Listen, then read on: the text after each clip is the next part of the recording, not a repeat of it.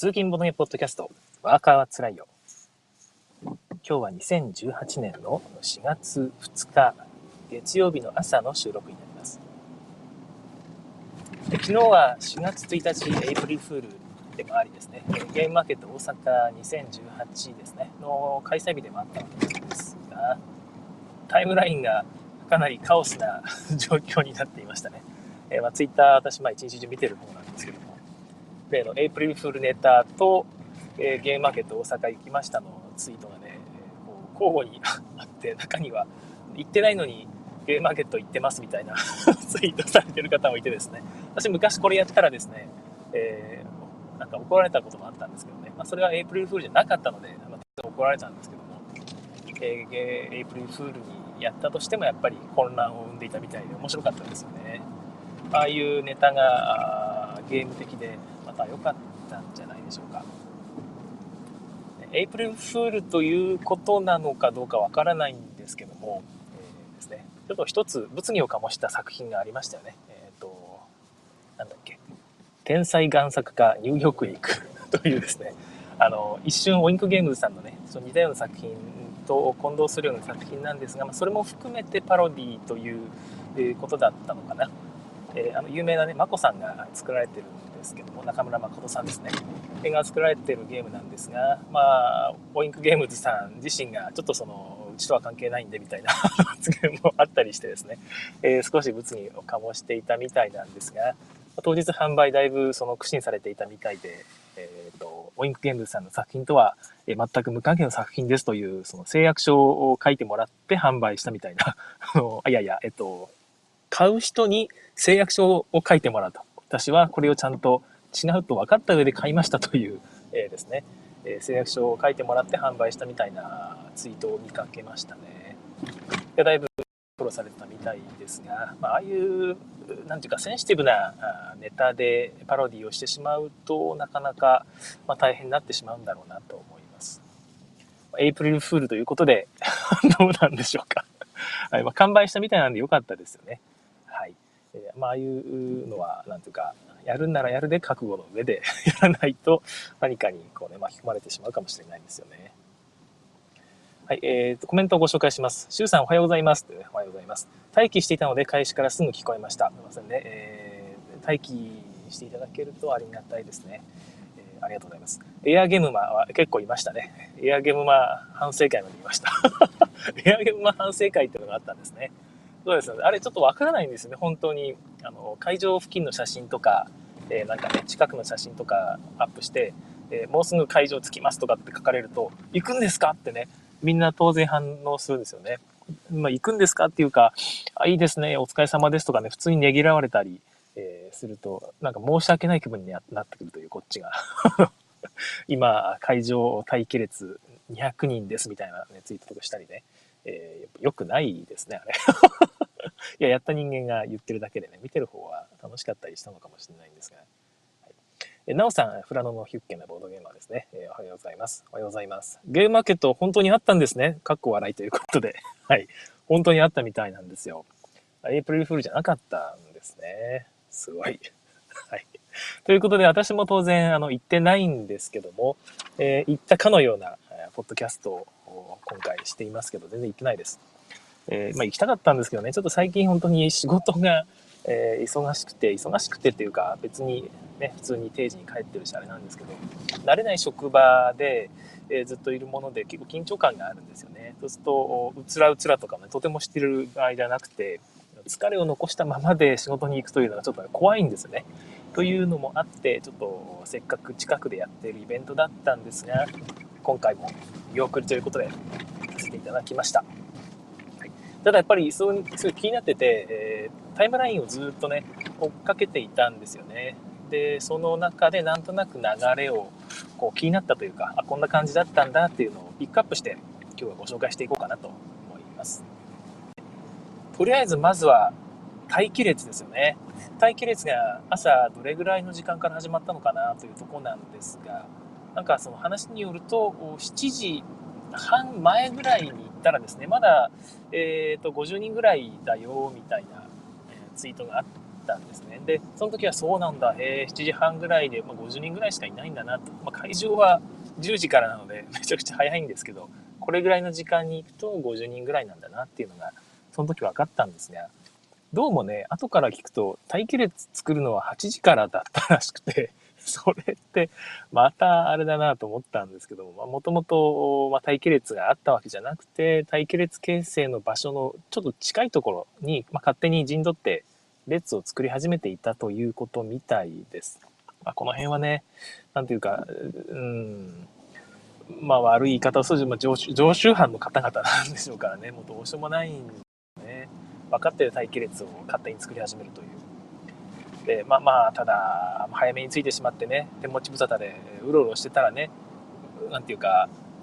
いわゆるマナーが悪い人が勝手に待機列作り始めたらですね、そりゃ並びますよね。その気持ちはすごくわかるし、自分だったとしても多分並びますよね。会場になんか、その警備員の方がいて、ほら、チレチレみたいなのね、集まるなみたいな、歩き続けろみたいなね、そんな怖いおっさんがもしいたとしたら、それは逃げるかもしれないんですけど、そういう人も多分いなかったんでしょうし、まあ、しょうがないのかなと思います。で、これが7時40分、10分後ですね。10分後のツイートで150人に増えてるんですよ。もう、あっという間ですよね。で、そこからちょっとしばらく見つけられなかったんですが、8時30分ぐらい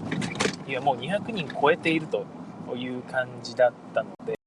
え、逆に言うと7時40分で、ね、150人で1時間ぐらい経っても200人ってことは、なんか電車の時間によるんですかね電車の時間が来るとごそっとその都度なんか大量の人間が少しずつこう集まってきているという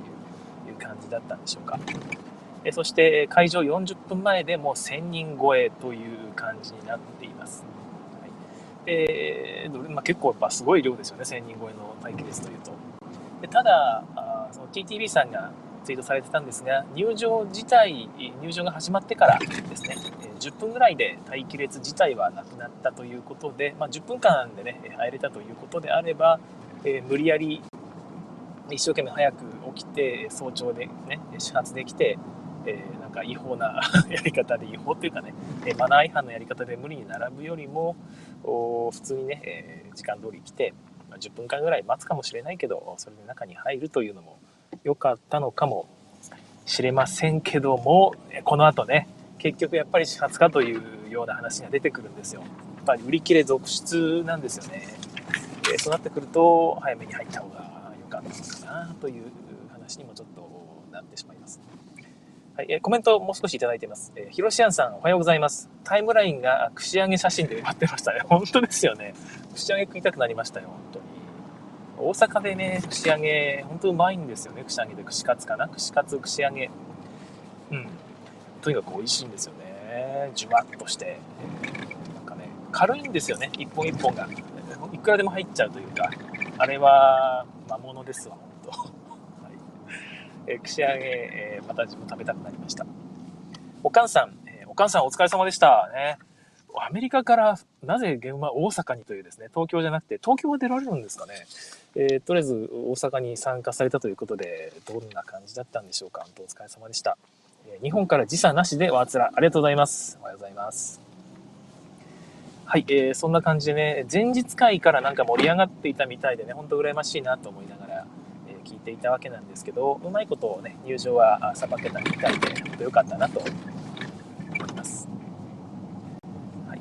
で、えー、ですね早速その入場者がツイートした一発目がやっぱりジョーカータイルです。一つ目はジョーカータイルですね。本日最長の列というのがツイートされていました。ジョーカータイルっていうのはアズールですね。アズールのジョーカータイルというミニ拡張があるんですよ。透明なタイルが10個入ってて、で、まあ、そのあれってもともと5色のタイルが入ってるんですがそれぞれね2色ずつ抜いて代わりにその10枚の透明タイルを入れてくださいと透明タイルはどの色にも使えるといういわゆるジョーカーな使い方になるんですが結構ね私これちょっとたまたまプラン B ゲームズさんから買った時に一緒に購入したので持ってるんですが、まあ、この間遊んだらかなり面白かったので、ぜひね、皆さん入れてほしいと思ったんですけど、ここまで人気になってね、えー、しかも入手困難っていう感じだったみたいなので、これはね、ヤフオクで高騰しちゃってるらしいんですけども、逆に言うとね、さっき言った感じで、2色、あ5色 ,5 色か、5色2枚ずつのタイルになんか剥がれるシールですね、跡がつかないようなシールをパッペタッと貼って、それでジョーカーだって言って遊べば、そんな大した、えー、違いは生まれないというか、同じように遊べますので、えー、無理にね、高騰した薬効金を買わないように 気をつけてください。こちらなんかね、ツイートを見たんですけど、抽選でで当たったら、で、その抽選の結果が貼り出されていたんですけど、あれですね、なんだっけ、えー、4番、1番から100番ぐらいまでの画像が上がってたんですね。で、見たら大体3割ぐらいに×がついていた。番号、1番から100番までの番号の掲示の3割ぐらいのとこに×がついていて、7割ぐらいの方は当たったのかなってそれかそう考えるとめちゃくちゃ長い列ができててまあなんか11分後に11時11分にもうごめんなさい抽選券売り切れですみたいな売り切れというかね配布配布終了ですみたいなツイートがあったのでそんなに数なかったのかもしれないんですけどどうなのかな1番から100番までの抽選券しかなかったんだろうかひょっとして。どうだとしたら本当に抽選の意味ってって感じなんですけど。えー、まあ何しろ当たった外れたっていうツイートがね後であって、えー、誰かねあの「外れ」って書かなかった書なかったのかなと思ったんですけどあ、ま、いなかいなかったですね、どうでもいい話ですけども、そんな感じで、浄化タイルがまず最長の列。で同時に同じような最長の列を形成していたのがもう多分皆さんお分かりだと思うんですがリキュール・ザ・ゲームの列がもう200人以上いるぞと。であっという間に形成されたらしいですよね。200人の列って、えー、すごくて、ね、やっぱ怖いですよね。一回私も、あの、スタンプグラフィティの時に、スタンプグラフィティと暗号ダンジョンとかですね、えー、カタログとか売った時に同じようなのを経験してるんですけど、全く予想してないんですよ。で、その、そんな売れるって全く自分たちでは分かってなくて、リキュールザゲームの方も、開始前ぐらいに、あの十分な数用意してますので、皆さんご安心くださいってツイートを してるんですよね。で、でも、これが、えー、結局行列200人以上、そして10時52分に完売ということで、多分もう全く途切れることなくね、永遠に売り続けてあっという間になくなったんでしょうね。持ち込みも多分2、300個ぐらいしか持ち込んでないんじゃないかな。でも、1時間持ったっていうんなら500個ぐらいは持ち込んだのかな。わかんないんですけど、十分な数って言ってるんだから500個ぐらいは持ち込んだんでしょうか、まあ、それが1時間で完売ということでね、えー、恐ろしいことですよすごいですよね私もこれ会場に行ってる方がいらっしゃってなんか欲しいものあったら買ってきますよみたいなツイートをいただいたのであ違うか。別のゲームについてツイートしたらなんなら買ってきますよってね優しい言葉をいただいたので さらに「できるだけゲームって残ってますか?」ってあったら買ってきてほしいんですよってもしね聞いたらもうとっくに売り切れてたというですね。もうお昼ぐりだお昼ぐらいだったので、まあ、しょうがないんですけども、えー、まあ、とにかくすごいですよね。あごめんなさいちょっと勘違いしたえっとですね浄化タイルの配布はえーと、11時15分に抽選券の配布が終了ですね。すみません、15分じゃなかったですね。えー、一応12時まで、えー、配布を続ける予定だったみたいなんですが、15分にも配布完了ということで、それぐらいかかったってことは、まさかね、100枚分とかではなかったってことですよね。抽選券全部はけるのに1時間以上かかったってことはだいぶやったんですね当たった人のツイートもね結構当たった当たったっていうのがあったので結構500個1000個ぐらい用意してたんですかねひょっとして、うん、浄化タイルね実はもうプラン B ゲームズのオンラインショップから消えてるんですよ、え、昨日知ったんですけども。あらないわと思って。で BGG 見たらなんかもうないけどどうも6月7月ぐらいにまたストックされるよというような話をメーカーから聞いたみたいなねそういうなんともあやふやな、ね、情報があったりしたのでどうなんでしょうね。これひょっとして浄化タイル面白いし人気だから拡張じゃなくても同梱しちゃえってことになったりするんでしょうか。さすがにコスト的にやらないのかな。どうなんでしょうね。なんかま拡張として本格的に出すのかどうかわからないんですが、しばらくまた品不足ということになりそうですね。ゲットできた方、おめでとうございました。はい、改めてなんかコメントまたいただいてるかな。はい。えー、シュウさんね、お母さん登場ということで、タイムラインはたこ焼き、おでん、串揚げといったあの食い倒れタイムタイムみたいですということでね。本当にゲームどうしたんだ皆さんということだったんですが、まあ、大阪なのでそうですよね。粉もん粉もんパーティーとか やってる人もいたしいや羨ましい限りです、はい。まあ、そんな感じでジョーカータイルリキュール・ザ・ゲームの完売から始まったゲームマーケットだったと思うんですが私もねここでタイムライン見ていたら電車クジラというイマジンゲームズさんですね、えーと、枯山水とかのイマジンゲームズさんが出している電車クジラという作品があるんだというのを知りまして見たら麻雀的なものを6歳以上から遊べるようにした非常に可愛らしい絵本みたいなアートワークを使ったゲームなんですよね。まあ、ラミー系ということで、えー、なんか揃えていくと。電車の模様かもしくは、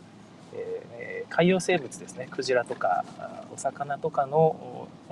動物かな？動物全体かな？まあなんかそのイラストをくっつけていくという感じのゲームになってるみたいで子供と遊べるかなと思ってね。これ欲しいなと書いたんですよね。そしたら会場に行っている英介さんがよかったら買ってきますよって言ってくださいまして買っていただけることになりました。本当良かったです、はい、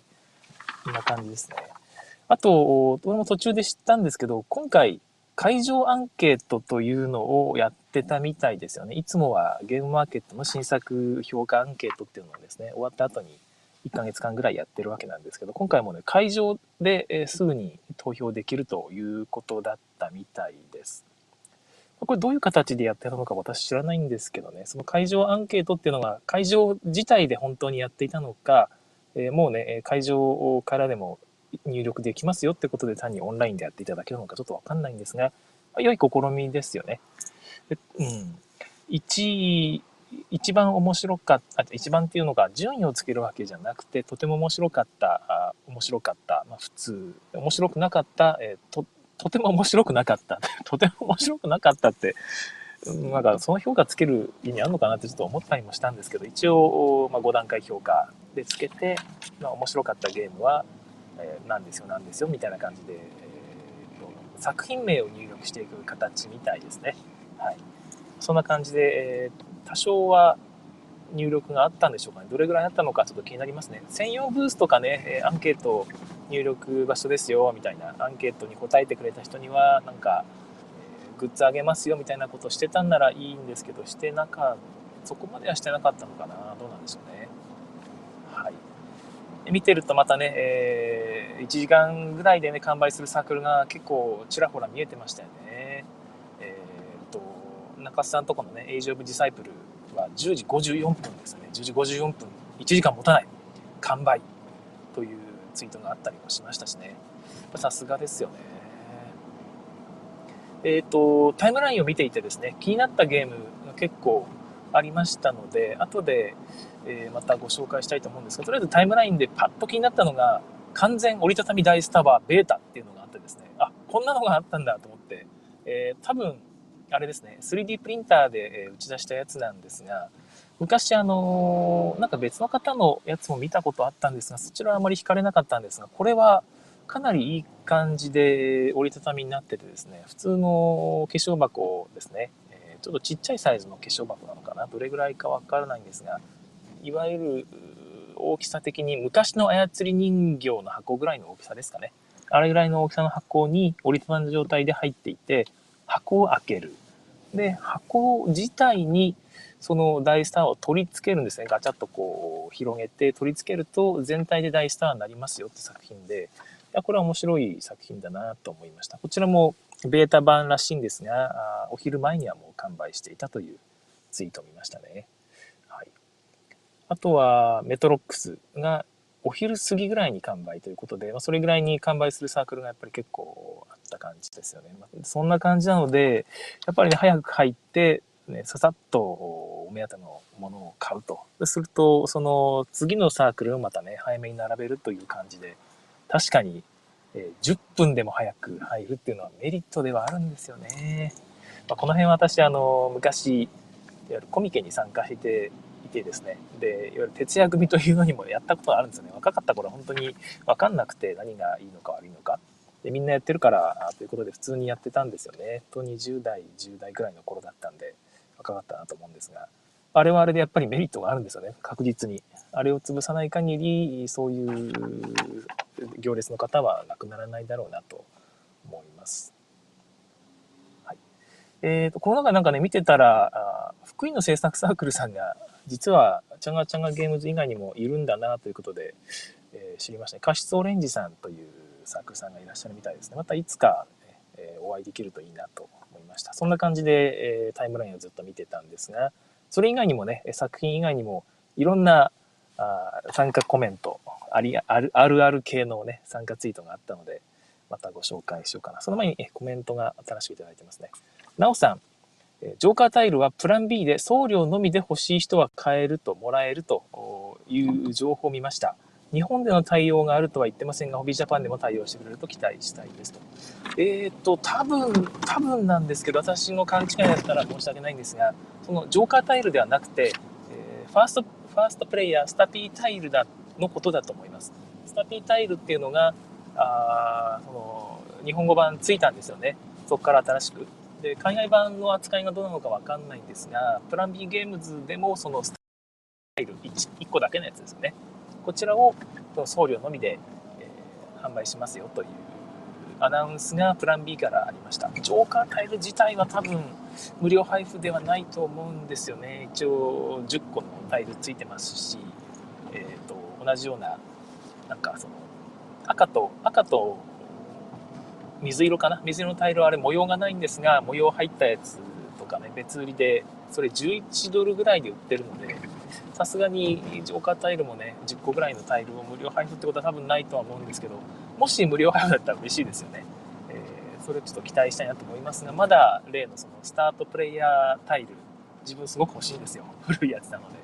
えー、こちらの情報もまだ多分上がってない気がするので、特に終わってたらどうしよう。怖いですけど、まあ、それもまた含めて、プラン B で、えー、サイトにね、情報が上がるのを待ってみたいですね。待つというか、チェックしていかなきゃいけないですね。はい、ということです。はい、で、現場のツイートですね、えー、よくある、あるある系のやつ。開始30分で3万消えたとですね。わかりますわ。30分で3万円でもすごいですよね。開始30分で3万円多分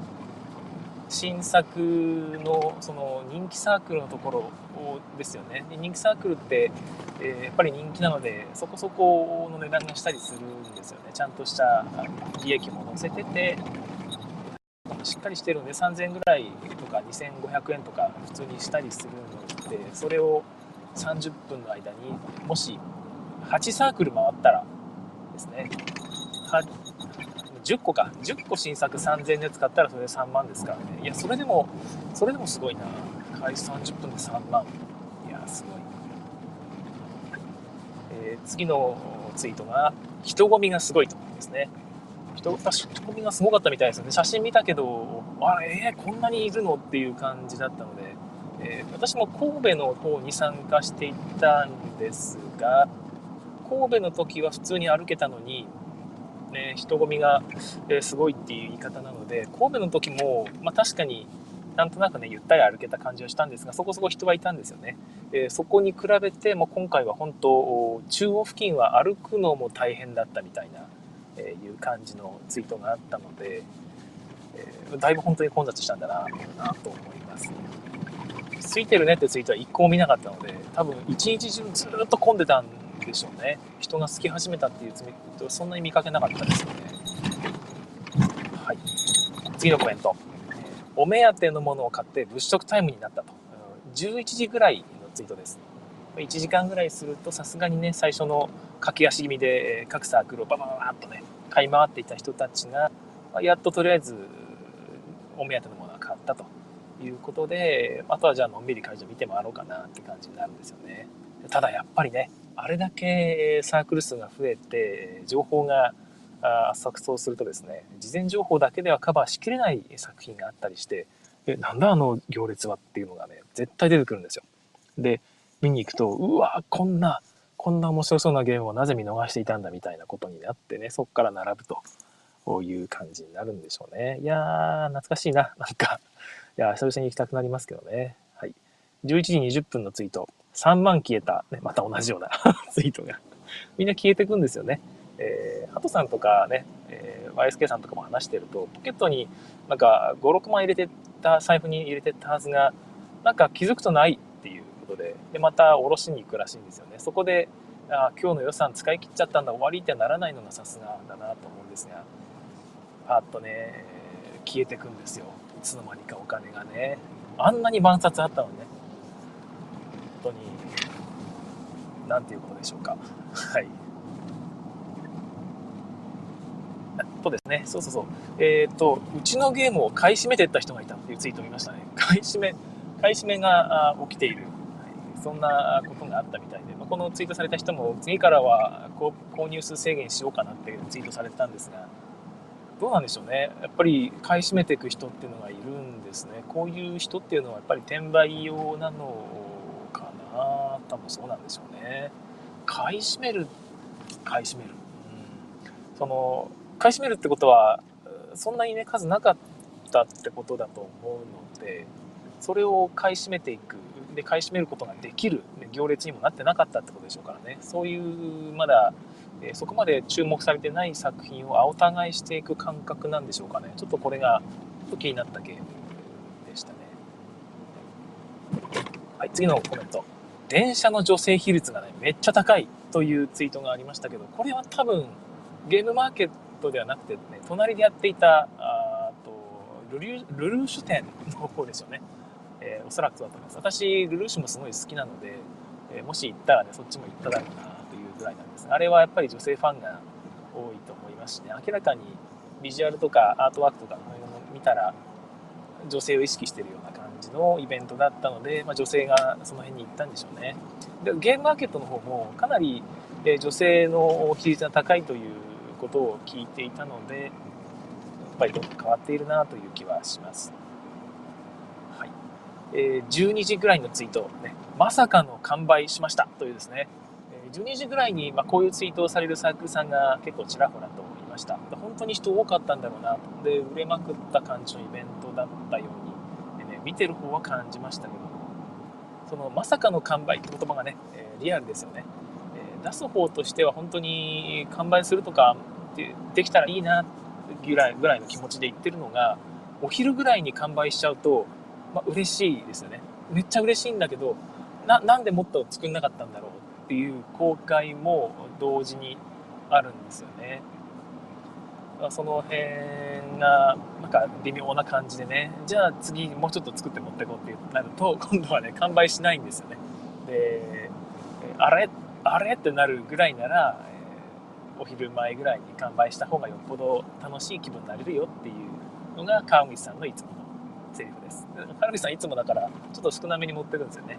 で売り切れる？完売しましたって書く。あれが気持ちよくて仕方がないみたい。でそうしてます私はどっちかっていうとねその完売させたら負けだというツイートを昔、え聞いたことがあってそれを元にねこう実践してるんですけども確かにね、完売しましたって書くと、なんか弾みがつく感じはちょっとしますよね。ま、それも含めてプロモーションなのかなと思います。はい。えー、っと、そうこそ、面白いなと思ったのがですね、ブランクワールドさんというサークルさんが完売しましたと。完売しましたが、これもね、同じように12時ぐらいのツイートなんですが、完売しましたけども、会場限定の予約というのを受付中ですと。なので、ブースの方にお越しくださいというツイートされていたんですよ。で、あ、これいいやり方だなと思いました事前準備していかないとこういうことってできないですよねだから完売したらこういうことしようってね事前に考えられてたってことで素晴らしい企画力というか先読み能力すごいなと思うんですが会場でせっかく来てくださった方がいてその方がねお金ももうその場でもらえるんですよね。でお金をもらえるってことで先にもらってあとは発送するだけという感じの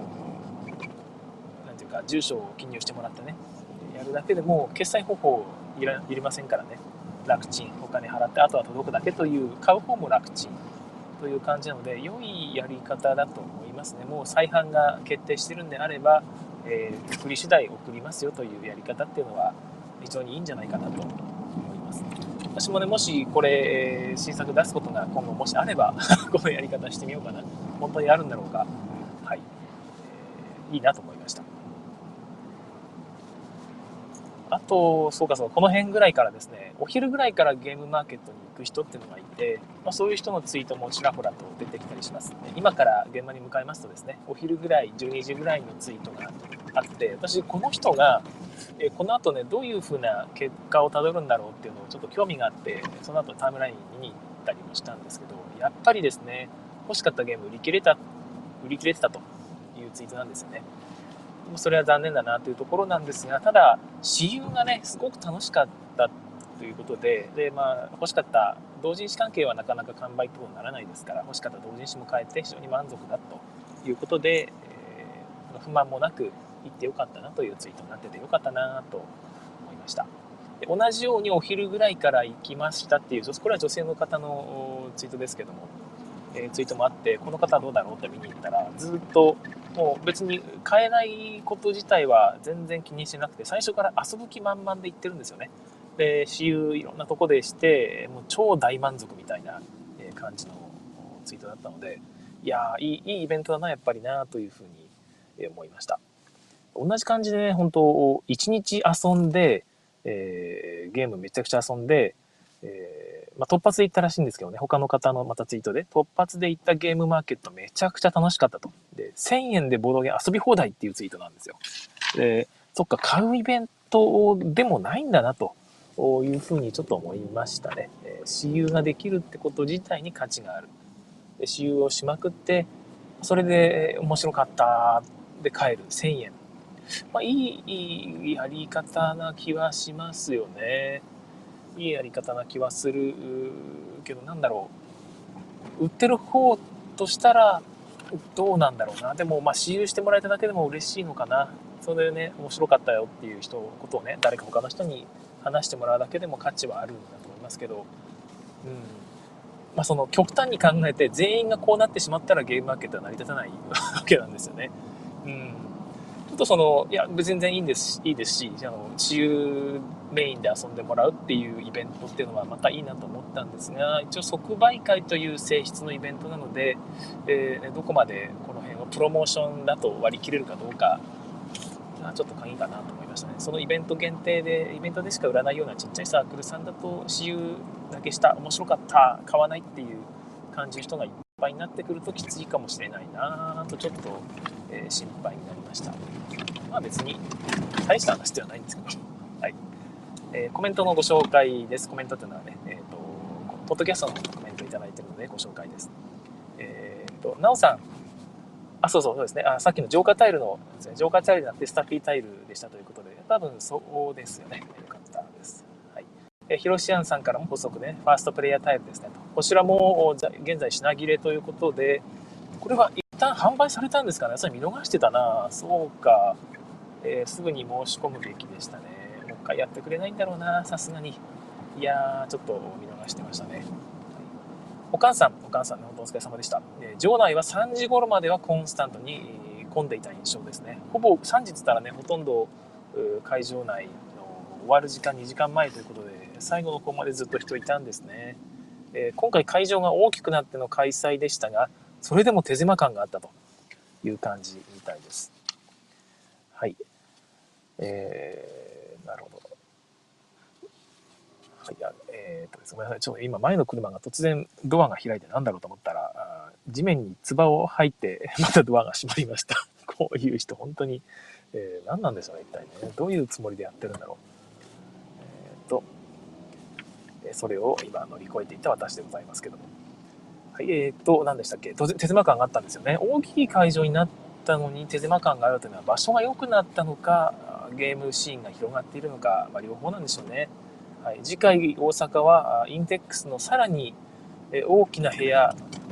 になるんじゃないかとの話も耳に挟みましたということで、まだ大きい部屋があるんですね。えー、じゃあ多分大きい部屋になるんでしょうね。そうした方がいいですもんね。いや、本当に夢が広がる話です。私もね、参加するなら本当は現場大阪の方が楽なので、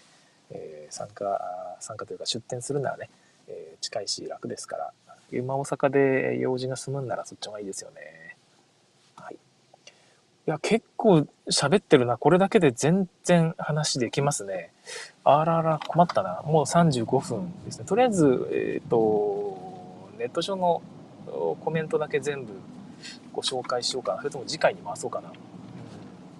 どこまで行ったんだっけ？そうか、女性比率多い、完売しましたっていうツイートですよね。はい。えー、ここで、えー、そうかそうか、またタイムラ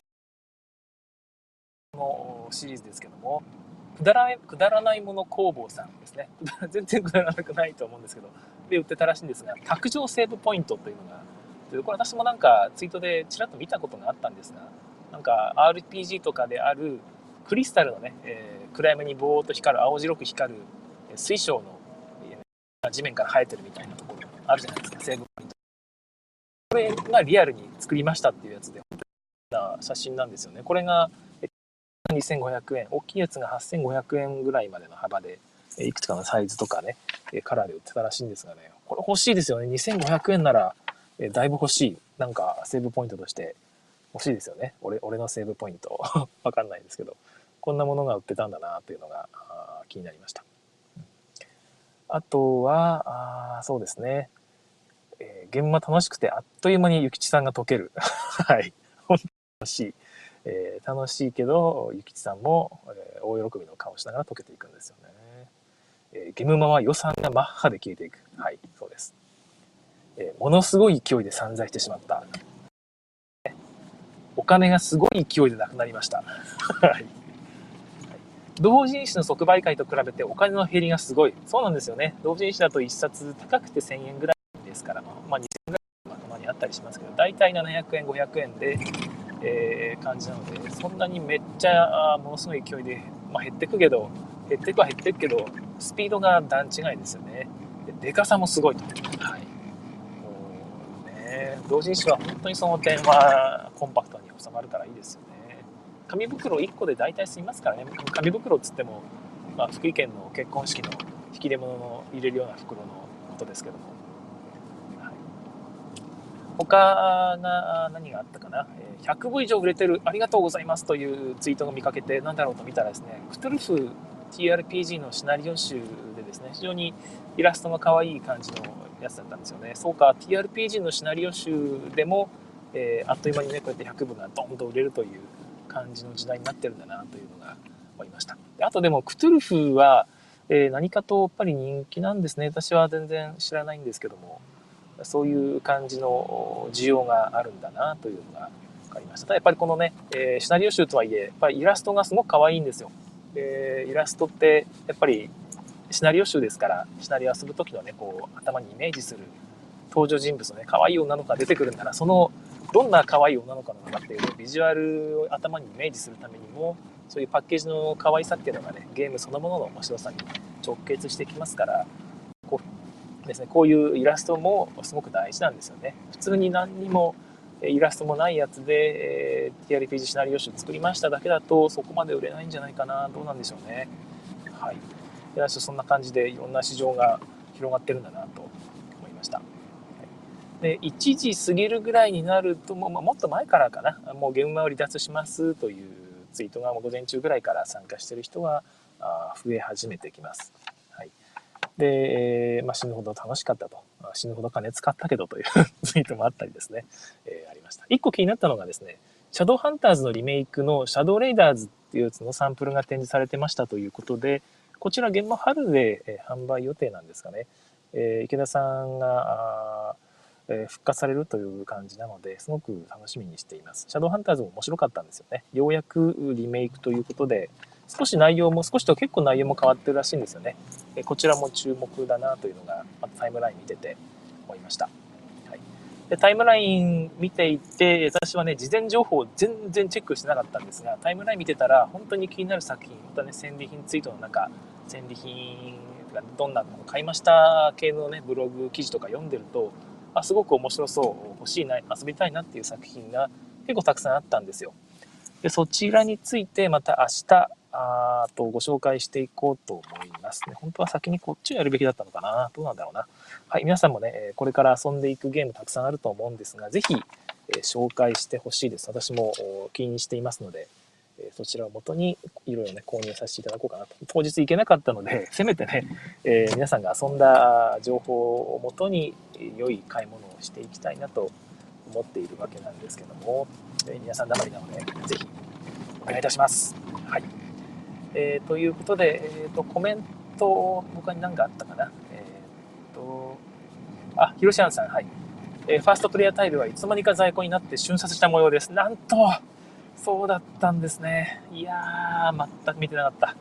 いやいや、次回入荷は未定ということで、やっぱりこれも同じように6月、7月なんですかね。また気長に待つしかないですね。うーん、次回、いやー、いや、もったいない。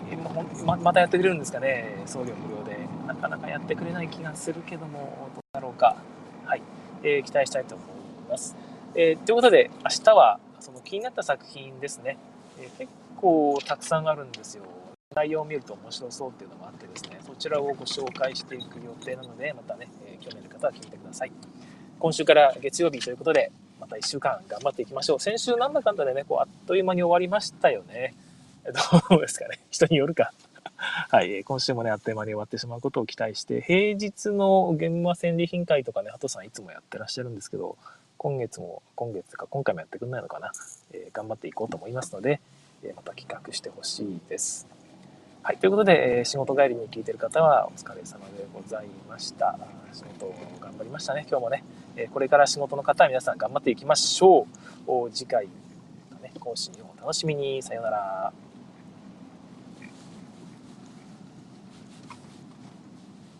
はい、えー、ということで、ここからはおまけの時間になります。えなかなかね、えー、この時間になると、何を喋っていいのかというのが毎回わからないんですけども、全然決めてなかったらどうしようかな。えー、ゲームマーケットの話題は、まあ、次回話そうと思っているんですが、ゲームマーケットに行かなかった人、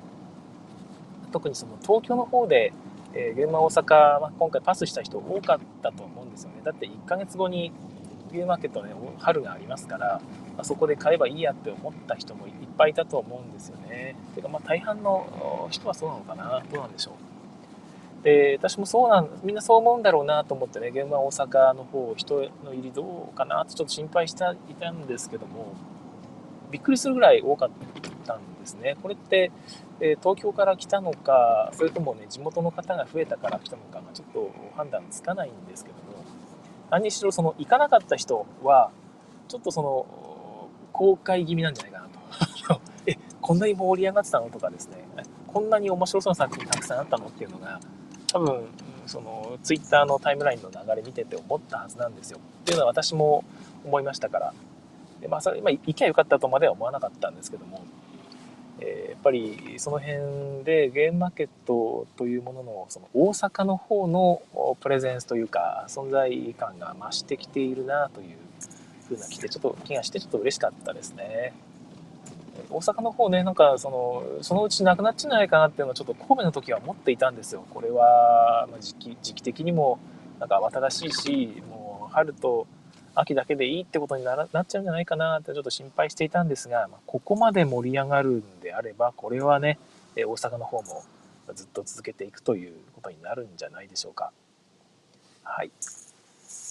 大阪ね、どんどんどんどん発展していってほしいですね。さすがに2日開催にはならないのかな。うん。どうでしょう。で、出店する方としてもですね、まあ、よくよく考えてみると、ゲームマーケット大阪をスルーするよりも来た方が、まあ、特にその大手さんですね、大手さんにとってはいいんですよね。たくさん作って一気に販売するならやっぱりね、新作は熱いうちに、鉄は熱いうちに打てということで、新作のうちに新作だと言えるうちに売り切ってしまった方がやっぱりいいんですよ。で、たくさん作って一気に売る。在庫もね、ずっと倉庫に抱えなくていいってことを考えると、まず大阪で新作を出して発表して、そこで売れるだけ売ってですね、残りを春で売るというやり方の方が、確かにリスクが低いやり方じゃないかなという気がします。春に新作出して売れ残りをね、秋で売るってなるとね、売れ残りの在庫をずっと抱えてなきゃいけなくて、で、しかも、そのお店で売らなきゃ、在庫抱えたかかるのと大変だったらお店に卸さなきゃいけないんですが、お店に卸すのはそれはそれで大変なんですよね。えっ、と、なんつうか、利益率も下がるものですし、利益率が下がるっていうか、本当に原価ギリギリになっちゃうんですよね。で、それも含めて考えると、現場大阪で新作が出るという流れに今後もずっとなっていく可能性が高いなというのがちょっと思いましたね。はい。現場大阪、これからも重要なイベントになっていくような気がします。そんな感じで、えー、なんか結局、結局本編の続きみたいな内容になってしまいましたけど、あごめんなさい。はい。それではまた次回まで。さようなら。